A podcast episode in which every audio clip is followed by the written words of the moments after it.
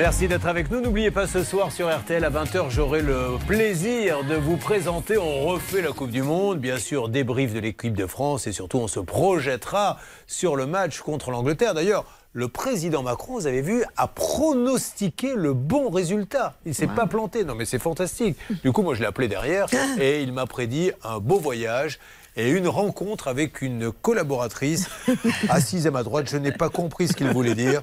Il dit écoutez, ça, euh, le président, il m'a dit non, mais je ne me trompe jamais dans mes prédictions. On verra. Charlotte, je m'adresse à vous parce que vous êtes à côté de moi. Si ces prédictions sont bonnes. Oui, de toute façon, c'est dans un futur. Euh, très, très, très, très. Il m'a dit assez rapide quand même. Hein. Ah, d'accord. beaucoup plus que vous ne le pensez.